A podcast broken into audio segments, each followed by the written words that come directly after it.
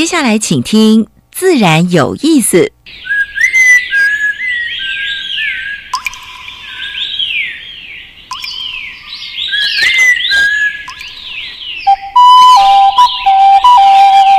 大自然是最能启发人心、最迷人的教室。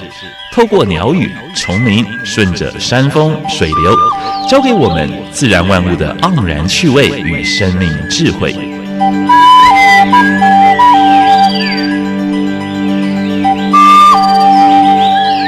走过来，走过来，仔细听，仔细听，自然有意思。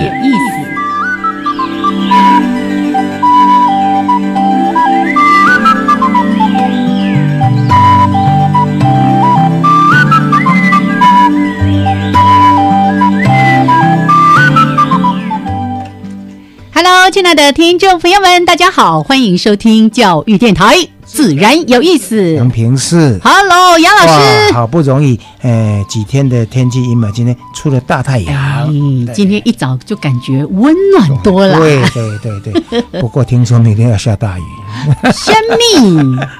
明天放假啊，但是呢，不希望雨不要下太大。这样看起来完全没有感觉明天会下雨的样子哈。天气预测好像是这样讲的。哎，这大家好好享受今天的阳光。是，待会儿去晒太阳。是是是是。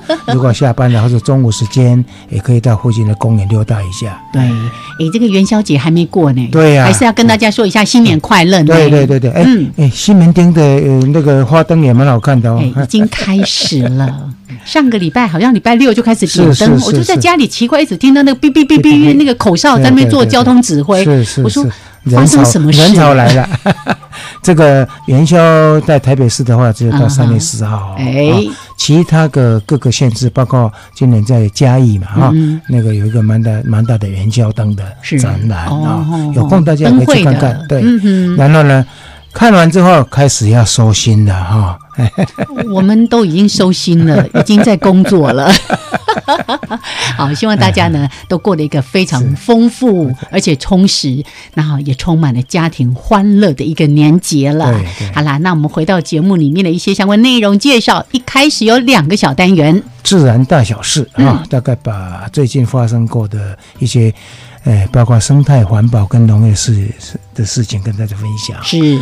那第二个单元是台湾 special，就是今年我们过去是这介绍台湾的特有种动物，嗯今年比较特别，就是开始介绍台湾的特有种植物，尤其是有台湾地名的。没错，我们要在台湾逛来逛去，看看有些什么样以地名来命名的各种的植物。但是对很多树来讲的话，大家哎走过去好像都是树。不知道是什么都是花。好，来，这是两个小单元介绍给大家，重点是今天的主题。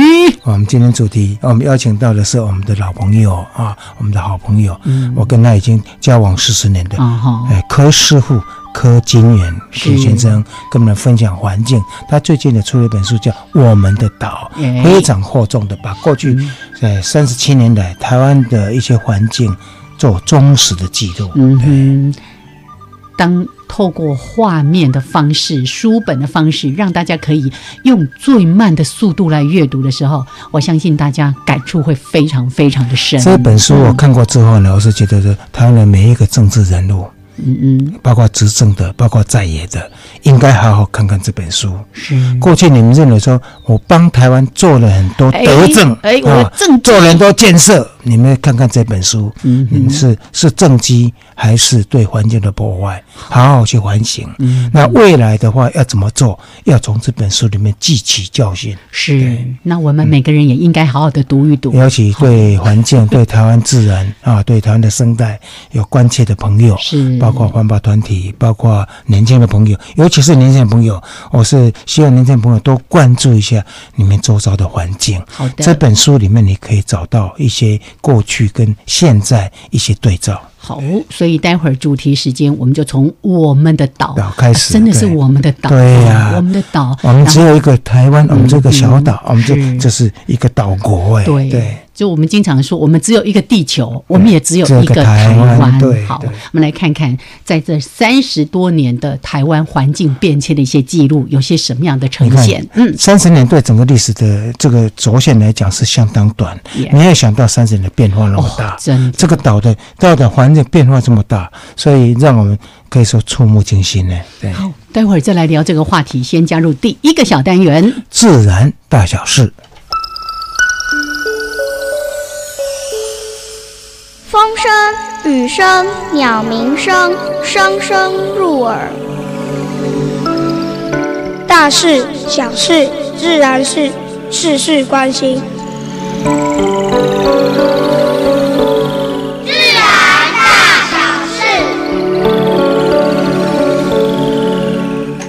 燕子啊，如果你坐在一列火车上面。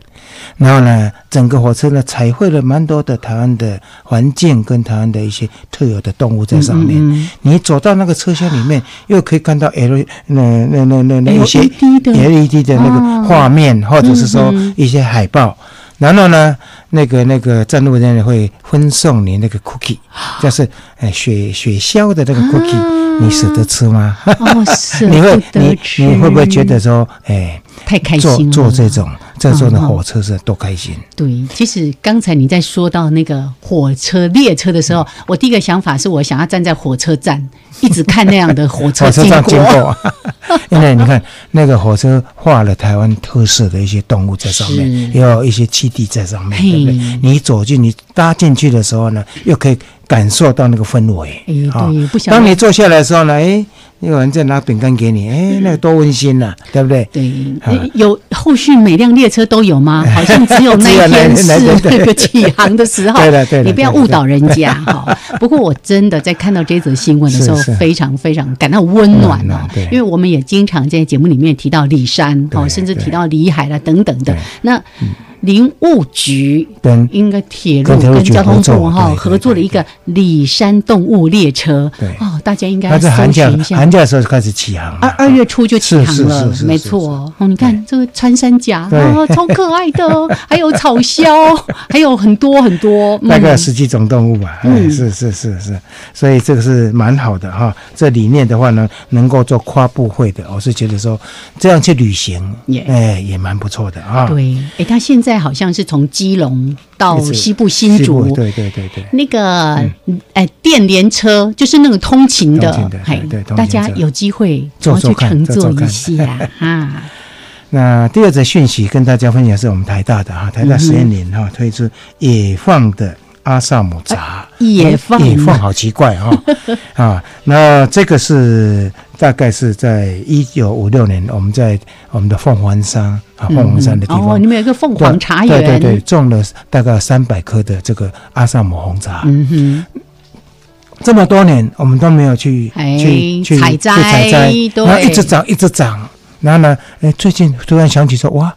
这一片三百棵的已经变一千五百棵的，包括十生自己生小孩就对了，大概变成一个阿萨姆的一个茶园呢啊，所以呢，我们台大就是开始在采摘了，采摘就是呃春茶的时候采摘的嫩叶，那做出来的茶那个等级是跟在中国很有名的大红袍哎那一样的，不过呢，哎相当少，产量相当少啊。所以这是等于，呃，没有矮化的阿萨姆啊，是，所以现在要开始上市分享给大众。嗯，那我想这个地方也跟大家分享说，其实台湾有蛮多的茶园。哎，也有类似的这样东西，只是没有去挖掘。各个县市大概，如果你有茶的地方，开始去看看你们有没有这野放的这种、这种、这种茶树。是，哎，因为这个是瑰宝，哎。对呀，我们不是仿都不喷药的，没错，而且几十年就让它野放，在那边自然的生长。因为一般的茶树都是经过矮化，都是比较方便采摘的。没错，嗯。那第三则讯息，我是觉得蛮不错哈。藤虎推有机岛哈，那中央跟地方一起合作啊。因为坦白讲，因为在离岛的农业，事实上它并规模并不大。嗯如果能够采采取友善农耕的方式，或者有机的话呢，哎。以后观光客来这边，他吃的都很安心，很放心啊。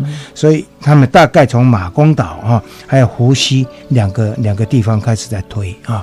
所以应该给地方政府跟农委会拍拍手了。哎，对，澎湖还有一个很大的特色叫什么菜宅，对不对？对。哦，他们就自己用那个老菇石还是什么，就围起来，然后就在自己的那个就有一个。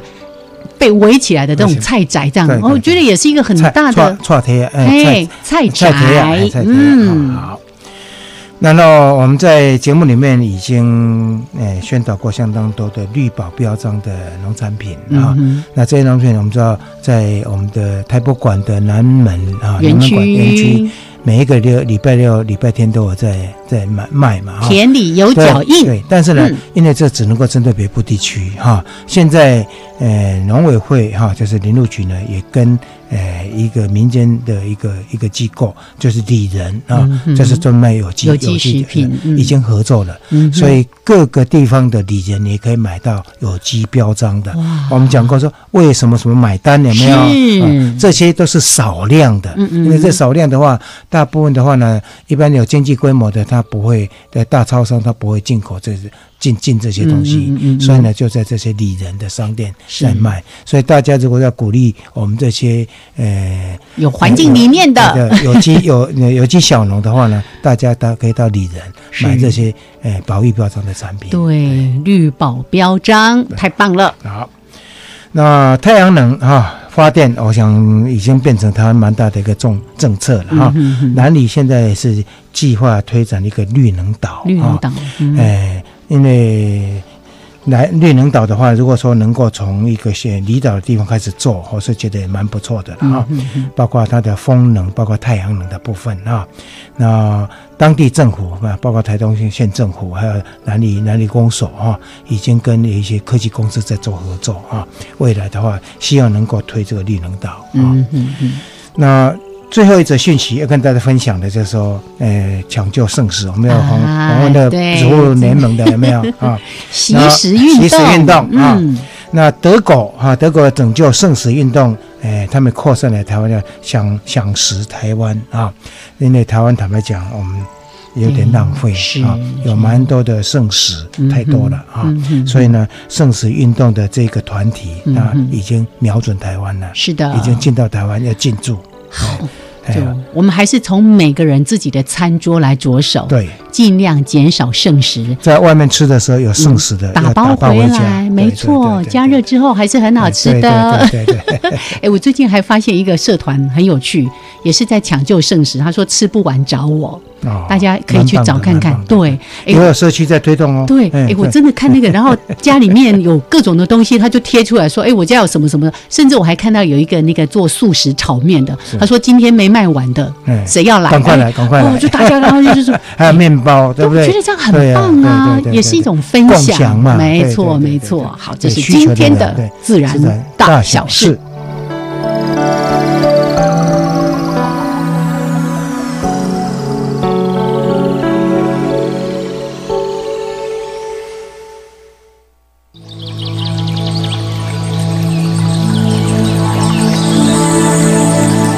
别的地方找不到，别的地方看不到，别的地方听不到。台湾飞鸟。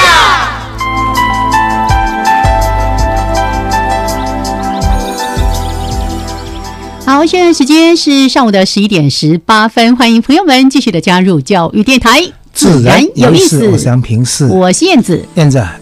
春暖花开，你要介绍什么样的？应应该是花吧？对你马上抓到重点了。春暖花开，即使这段时间大家都在疯看某一种花，樱花，樱花，不过樱花都快谢掉。哎，对，还有啦，就那个比较高海拔的，现在慢慢才要开始啦。啊，你像阿里山那些樱花都嘛要三月底左右，没有错。平地的大概三樱花了。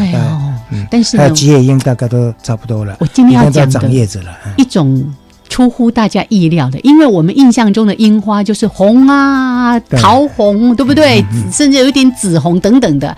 我今天要介绍的这个樱花叫做雾社山樱，或者有人直接叫它雾社樱。对哦，啊，哎，樱花哈，我本来有一年到日日本去看。秋天，嗯我们的赏樱之秋秋天赏樱之旅，啊，去看的就是小朵的这一这一类的。哦，是哦，哎，所以很多朋友呢，春天都是盛开的那 大型的吉叶樱，对对，各各式各样的樱花啊。那今天，呃，燕哲跟大家介绍，这是生长在比较高海拔的，对，雾社樱。它是我们台湾的原生种的樱花。那为什么叫雾社樱？是因为它最早呢，就是在台中南投县的这个雾社发现的，所以就以发现的地名来命名。诶，它有台湾第一樱花的美称哎，哦，第一美樱呢，多好啊！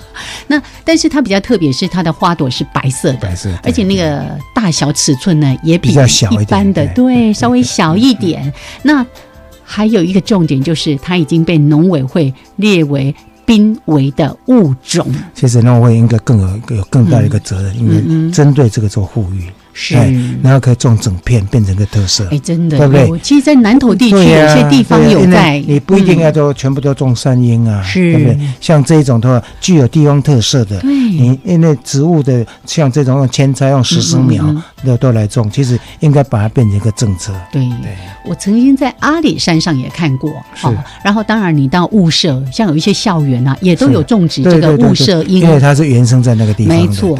那刚才提到说，为什么这个？原生种应该在雾社地区，其实以前本来很多的，可是呢，是在日治时期，因为大量的引进，现在大家都在看的那个飞寒樱哦，就是我们一般说的山樱花，因为它比较漂亮，对，所以把它取代掉。但很多都被砍掉了。如果是白色整片的，是很漂亮哎，对不对？树大就是美。对，但是当时因为他们觉得他们的那个比较漂亮，所以呢，把很多的雾社樱都给砍伐掉了，所以也让这个原生地这个。真的是数量就少了非常非常多。可是这个雾社樱呢，就像刚才说的，它主要分布在台湾的中海拔，大概一千到两千一百公尺左右的一些山地啦、丛林里面，它可以长得很高哦，长到大概十公尺以上哎。哦，好，哎，听说在关雾，在关雾有一颗叫做那个雾社鹰王。所以超过八十年的哦，所以像这个的话呢，如果说能够把它变成一个地区的特色，是嗯，一样可以吸引蛮多的观光客过来的，对不对？嗯，欢迎大家。刚好现在呢，还是这个雾社樱在开发的哦，开放的季节，请大家好好的去端详一下啊！原来樱花也有白色的，而且它是以我们的雾社来命名的一种，更难得是它原生的，是的。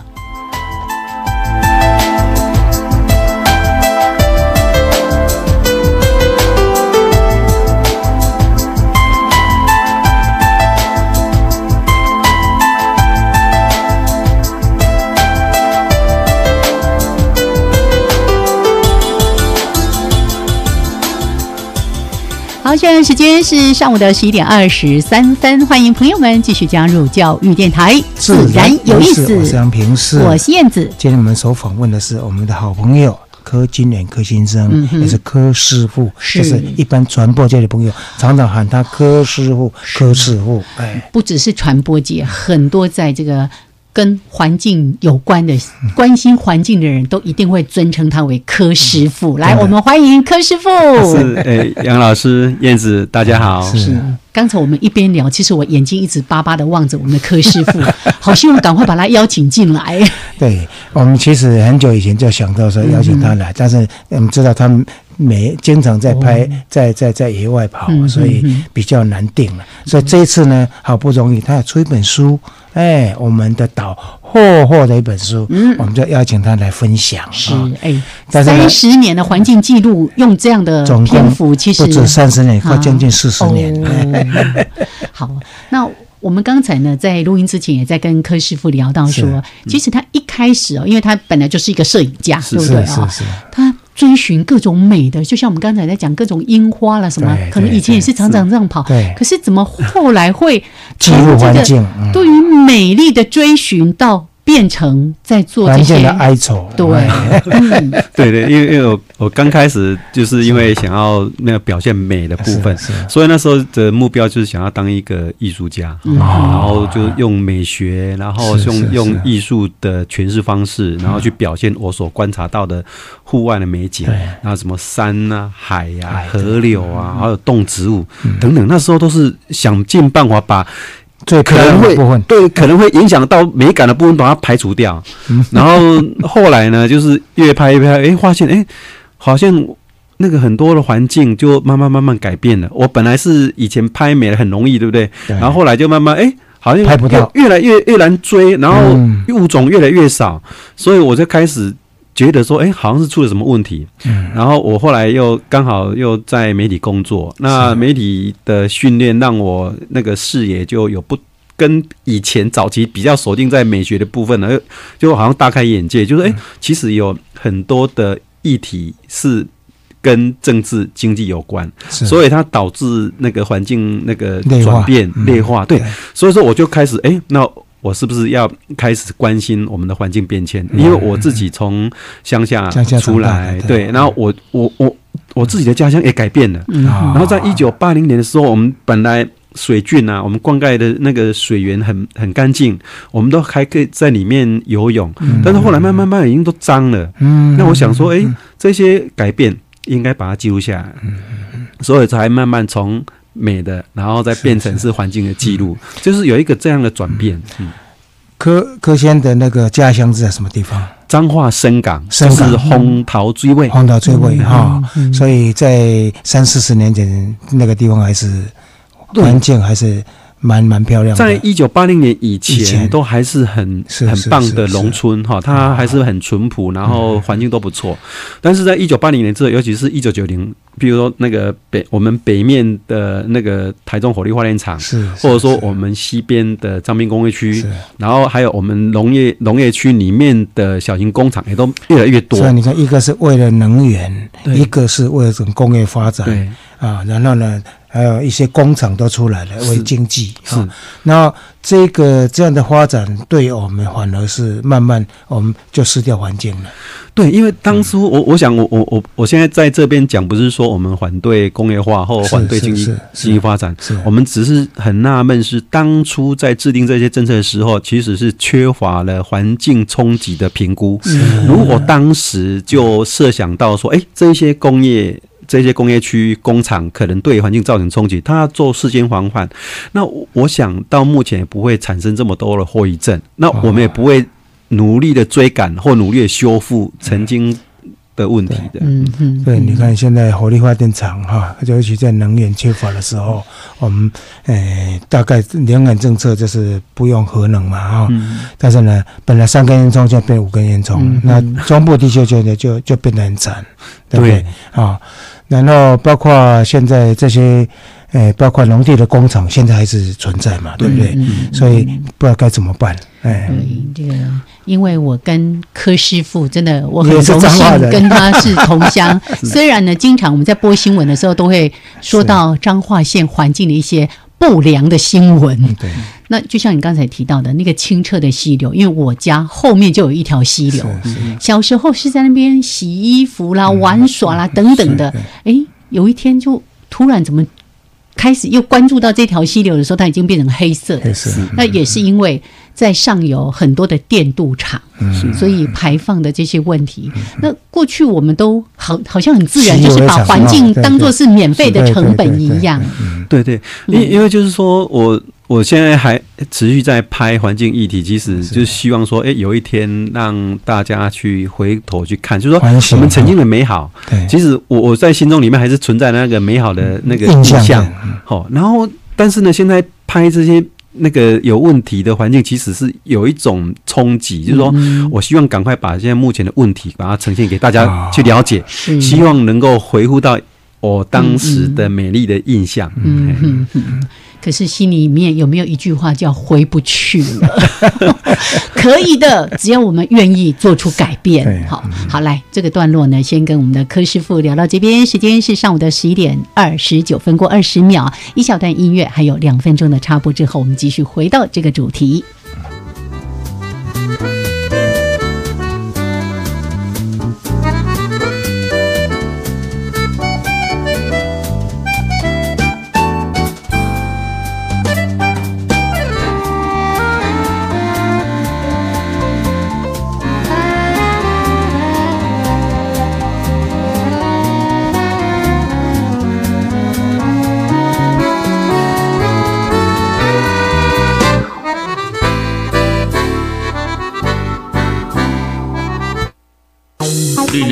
业、精致农业、观光旅游、国土有序，都在国立教育广播电台。每周三上午十一点零五分到十二点，乐活科学星 l o h a 跟着科学型男，Hello l o h a s 我是陈竹婷，还有科学文青，我是叶明勋，一同华丽变身，绿能环保小尖兵。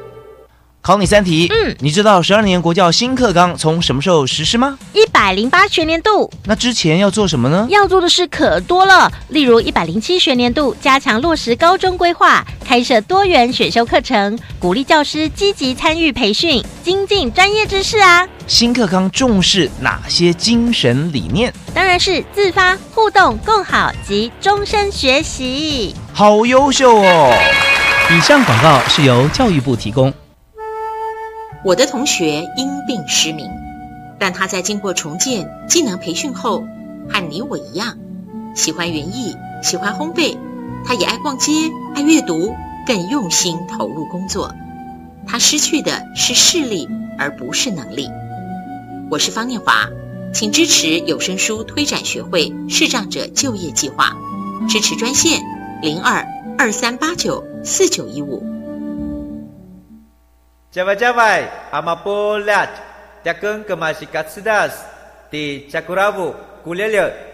大家好，我是来自台东的胡代明，这里是教育电台。那罗哇那咿呀那呀哦哎呀，那是你呀鲁玛的呀恩，哦朋友们就爱教育电台。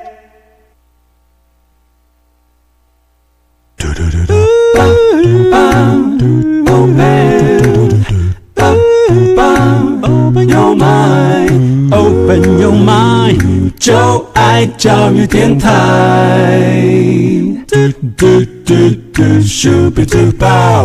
好，现在时间是上午的十一点三十二分，欢迎朋友们继续加入教育电台。自然有意思，我是杨平，是我燕子。哎，今天我们谈这个环境的主题，看起来好像蛮沉重的。可是呢，我们希望在谈了之后呢，我们希望还是有一些希望在那个地方。对，是。刚刚我们也在谈要趋吉避凶哦，我们不是只是在哀悼我们失去的，我们希望。可以有更明智的未来的抉择。刚才我们跟柯师傅也在谈说，哎，台湾是有自己的天命，因为我们这个岛屿还在动，对不对？我们大概能够要面对的就是这些天灾怎么趋吉避凶，因为我们刚好在太平洋嗯的边缘的一个岛屿，所以台风一定会到。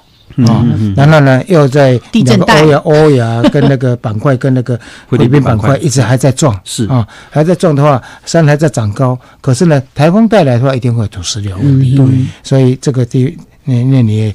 整个岛屿，你这个几乎是跑遍了。你能不能谈一下这一块台湾的天命？对，因为我我我就是想要把这一块先让大家清楚，就是说我们居住这个岛屿，它的天命，我们要了解它，然后我们去要去接收它，而不是是去跟它对抗。对，譬如说我们有多少的断层，我们每一年一定会有台风。对，然后我们那个因为就是那个位于那个亚热带地区，所以说它一定会有豪雨，所以一定会有。那个土石流冲刷跟水灾，如果说我们了解我们可能每一年可能遇到的那个呃气象灾害，那我们就要接受它。然后，如如果你知道它每年必定会来，那你就开始去。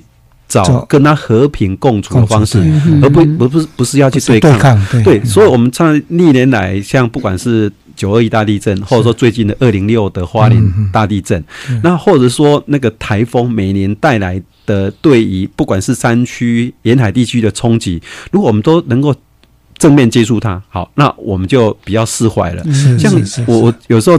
到山区去，天气很好的时候，然后跟老人在聊天，然后有时候远远的听到山上有滚落石头的声音，他就说这正常啊，这山台湾的山区，如果说那个河流的上缘没有滚那个石头石头没有下来的时候，你平常它就在释放能量，你如果说。那个，你期待他要用呃什么河川整治啦、拦沙坝去把它挡住，那哪一天他最后是零存整户，一次就是给你，那造成的灾害更严重。而且呢，你那个整个那个从上游河川上游到一直到下，如果做了更多的工程，你河那个河川的下游出海口海岸地带就少了沙岩补充，也就是会海岸侵蚀啊。是是是是。然后我们很多的那个断层带，你如果说你又不想。正面接收它，或者说地方政府又不想公告，然后怕影响地价，那就会让很多人住在住在危险地方，对，反而对他造带来影响。那你如果说不了解，然后就可能会做出错错错误判断。是是。所以我这本书里面就是要尽尽可能告诉大家，真的。我们很认真的去理解我们这座岛屿，我们住在哪里，然后每年会遇到什么状况，那我们去接收它，然后我们不要硬要跟它对抗。刚才跟柯师有在谈说。呃，包括土石流，包括台风，也不是说没有正面的意义。是，你看台风每年带来那么多雨量，雨量我们存可以存积下来，对不对？如果没有台风的这种这种补充，还有呢，我们河流的污染一下子就把你刮出去了。对，还有包括你看土石流下来，其实呢也是因为这样子，所以才有平原嘛，对不对？但是呢，我们都。大概都是用工程的方法说啊，我们要挡它，挡它的话呢，就是刚才讲过了，你越挡工程越多，它一下子就给你，呃，整个整个整个摧毁掉，对不对？因为就像老师刚才提到，就是说台湾哈那个，因为我们的河流很短又短处，对，所以说诶很每年很仰赖豪雨跟台风带来的雨水。我们从历年来的那个水资源的那个应用情况来看，就是说。台湾哈，只要三个月没有下雨，我们下一季就可能会缺水。那如果那一年的台风带来的雨水很少，就会造成大干旱。前两年就是这种现象。对对对对。那如果说我们好，我们用国外的对台湾的那个统计来看的话，二零零五年世界银行组织它就针对台湾，就认为说我们大概有百分之七十以上的人。会面临到三种灾害，一种是地震、地震、台风，还有干旱。有想不到吧？台湾不是每年的那个那个雨水量那个都两千多公里哦，然后但是为什么会变成还是缺水呢？所以说这是就是台湾的天命是哈。所以说我们在了解台湾的时候，发现哎很多问题都缺乏长期的记录。嗯嗯，你看我们在。诶，在应该在四十年前，我们就在呼吁说，我们政府应该花更多的资源去做我们的基础研究。我们把我们每一寸土地，或者说我们的天气种种的影响，把它记录下来，做好，当一份备忘录让大家看，然后让大家理解说，好，我们要做什么事情，应该有一个参考的依据。这样，但是我们真的是投资太少，所以我我我我才会个人用 个人力量想办法。好，那。我自己来做好了。刚才我们在谈说，哎哎，像断层哈，断层共有三十条、三几条嘛？对，三三条啊。但是呢，陈山教授就在电视上面在提过，台湾何止三三条，广泛有五六十条，表示说我们基础研究还没有到那个地方。对，像这基础研究的投资，我是觉得说，因为我们又又在地震带，对不对？这个东西的话，应该要先仔细去做。然后在地在在在在地质不安全天。房子就不能盖，不能盖在这个这个刚好在地震带的附近，对不对？在断层带的附近，对不对？对，这次大家讨论的很多了哈。我们就说那个好不容易已知的在三十三条的断层，但是呢，又评定出十五条特别的敏感，危险，只要它的地质敏感区。但是当中央想要公告的时候，有一些地方政府他抗拒，他觉得说，哎，你一公告，那我这个地方这个地方。的那个房房房产就跌价啊。但是如果说他早点公告，让大家知道说好，你纵使你的房子位于断层带，那。已经盖了，那你怎么做怎么样补强？那如果说为了你要盖，那你要要用什么方法去做那个安全的这个防护？你要加强你的那个防护的等级啊。对，其实并不是说公告以后就一定你诶非得离开远远的事情，是是 是，就是让你知道有一个准备。好，那你把法令写清楚，然后你把资讯那个弄得很透明。是，我觉得这个这个是政府要应该做的。然后我们一般。民众，我们就自己要去去判断，判断你要选择嘛，对要不要啊？对对，你要不要去买这样的地方？对，你要不要去冒这个险？是，对不对？对，像刚才在提的，这就是一个资讯公开，是资讯公开，其实是民众可以得到的权利，对，也是政府单位。应有的责任。我们在这边呼吁政府跟呃跟一些政治政治人物啊，应该要汲取这样的教训啊。因为刚才也提到花莲的这一次的地震啊，在地震期间，其实我们的柯师傅人就在花莲。那我我刚好就在那几天也看到柯师傅有拍了一张照片，他就只写了两个字“河畔”，然后我才第一次看到从这个角度看到那个。整个楼大楼倒塌，原来它的那个环境是因为这样的一些原因的。对，嗯，因因为我们我那时候第一个印象，其实哈 那一个大楼。是我们出差到花莲里面的首选，因为那那里有一家那个旅馆啊，那个品质不错，CP 值很高，所以我们同事我们每一次去花莲去出差，就是想要先指定要订那间，如果没有才订其他地方，所以我们对他的印象特别深刻。所以当当天晚上半夜的时候，那个我们驻地的记者就把照片传到我们的群组。的时候，我们看到吓一跳，这是我们经常住的地方哎，然后现在垮了这样，然后我就开始想办法去问一些专家，然后调出从日记时期的地图来看，天哪，它就是位于两条溪的核心早期的，然后最后因为河川整治，然后筑了堤防，然后就。你就形成了一个一个相对稳定的那个农地，然后它就盖上去了。然后我们后来我们去看，哎，好漂亮啊！它刚好是水岸第一排，所以说我就很喜欢住。但其实它真正的原来的地基啊，是在河两条河的交界的河的中心。是是。但是我我这一次当然它会倒，塌有很多的判断了哈。然后不能说啊，因为它就是位于那软弱地层，然后它造成影响。但至少说。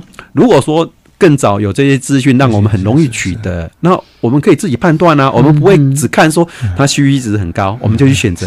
那你看，如果假设我们刚好也在那时候出差，在在花莲，我们可能就是其中一个啊。对对对。而且我们其中一个同事说。那个最严重那几个房间，就是我们经常选的呀！天哪！所以说，所以我们想说，其实我们真的平常获得的资讯太少，我们不晓得说我们位于敏感区，或者说它高风险的地区。嗯，那所以说我们在对那个政府应该要做了，赶快公告。比如说，尤尤其包括大台北区，是是啊，比如说那个土壤异化区、异化区对易淹水区，或者说断层带，我们也有三角断层，是是哦，或者说。那在不同的的的期间，然后它可能呢造成的那个山坡的影响，因为我们有太多的像那个林肯大郡哦，或者说有一些那个山坡地的的住宅区，这些都应该赶快公告，让大家知道，然后如请那个专业的技师去帮你做。检定，对对，我们很早就在二三二十年前就已经在讲这件事情，那政府都好像没有做。现在今天我看新闻哈，行政院好像有要打算花六十亿要要针对所有的这些住的房子哈，大概要做做一些等于诊断了。我想希望能够落实，对啊，早点做，早点做，这个要早点做。对。从刚才在谈花莲地震，或者更久之前的像九二一地震哦，那有时候我们都会觉得台湾人其实是很健忘的，就它会在某一个时间点造成一个热潮，就像刚才在提到说那个地震带，你知道那个地震之后好几天，听说那个地调所的网站进不去，因为大家全部冲进去，大家都很紧张啊，对啊，可是这表示大家很关心啊，是是不是？但是呢，几天之后就大家就又不去讨论这个事情了。可是为什么今天我们在谈这个话题这么样的重要？是柯师傅他。长期三四十年来，对于台湾整个环境的变迁，他不会像我们事情过了我们就忘记了。他长期在记录，长期在守护的这个土地里面的一些变化，所以真的好期待大家来啊了解，然后也。更去迫切的呃需求到说，像刚才说的很多的这些基础的研究，对，真的很缺乏。怎么样，我们可以把我们更多的这个资金是挹注在这里，这才是真正的前瞻。刚刚我们在聊天的时候，柯叔就讲一句比喻了，嗯嗯，我说只有不要少放几颗那个大大肉粽哈，海边的那个大肉粽，还有跟那个小肉粽的话呢。十几科，你就可以支持一个博士班的学生来做研究了，对不对啊？对对。所以你看，这个是让我们非常心有戚戚焉。是一个很漂亮的东部海岸，你看根本没有什么受受受危险的，他还是要照样堆肉粽，那或者把钱丢到丢到海里面一样嘛。我还有看到那个消波块就放在那个珊瑚礁上面的。我说怎么这么很离谱啊？是啊，是啊。所以我们是希望以后就是这种事情不要再发生。是啊，是是。真的就是把钱丢到海里面去了，对不对？好，我们后续还会再来谈这个部分，大家就会听到我们对于黄金海岸是怎么解读的。OK，好，来这个段落先聊到这边，时间是上午的十一点四十五分，一小段音乐之后，我们继续回到主题，来跟我们的柯金元柯师傅来看看他对于。整个台湾环境守护所做的记录。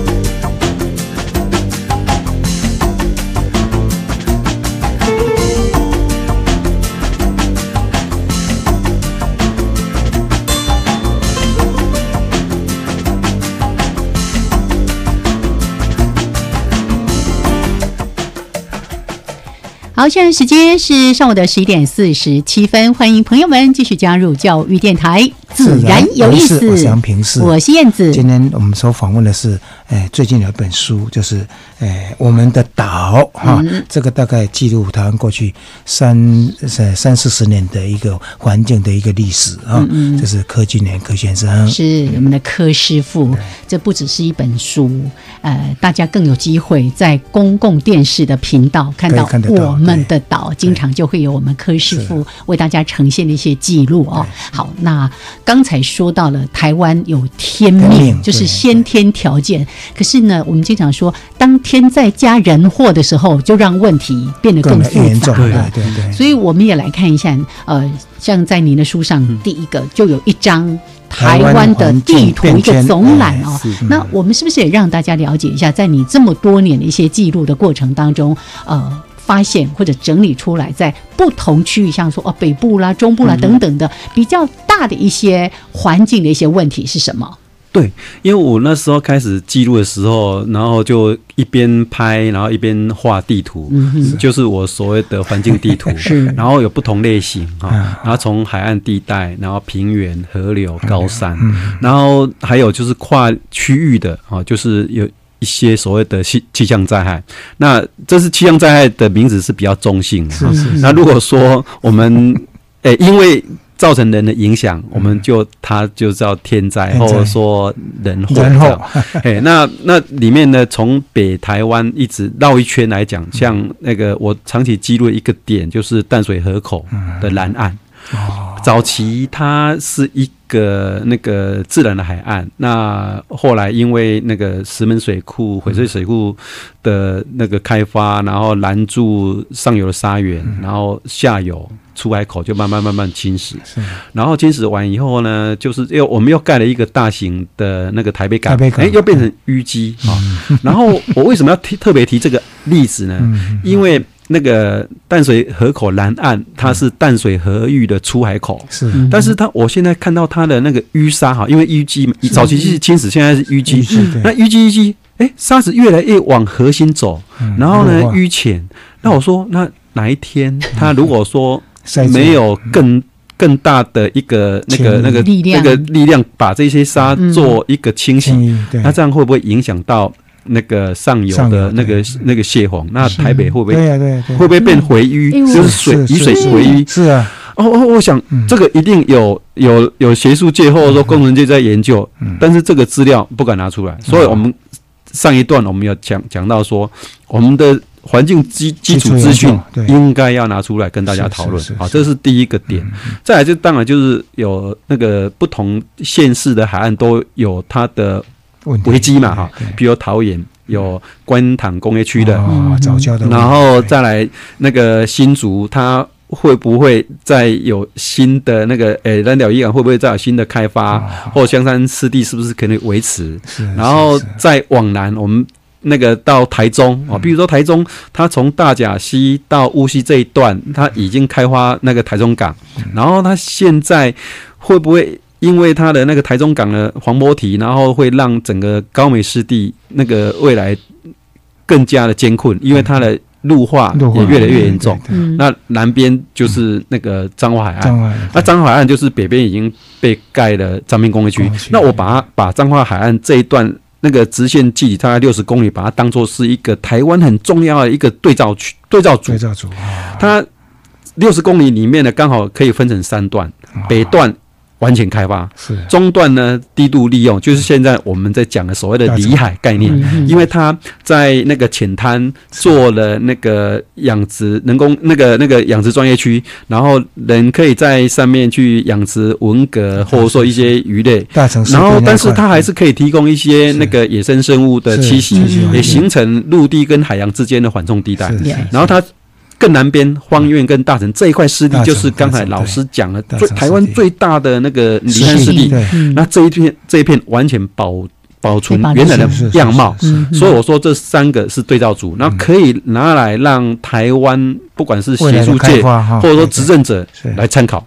我们到底要让台湾的海岸成为什么样子？对对，来看这三块就好了。对，是。说很棒哈。我是觉得说，而且大城湿地，我一直希望它变成一个桃美湿地的放大版，变成一个精致的、精致的，包括结合地方的产业、生态、文化、生态，还有包括休闲，还有那当地人也蛮多的庙宇文化什么之类的，对，都很有名嘛，对不对？对对，因为我们用现在初步来看，是。就是至少大概有。上万人直接跟这个海岸地带的产业有关，就是比如说那个抓那个那个文革的，或者说养殖牡蛎的。然后他一万人，但是后面的相关联产业可能是是养活了十万人。是是是。那我说台湾哈，那个每年的那个失业率大概是平均大概是五左右，百分之五。但是在那个地方哈，几乎是很低很低。我我说有时候。可能是他可能是零，为什么？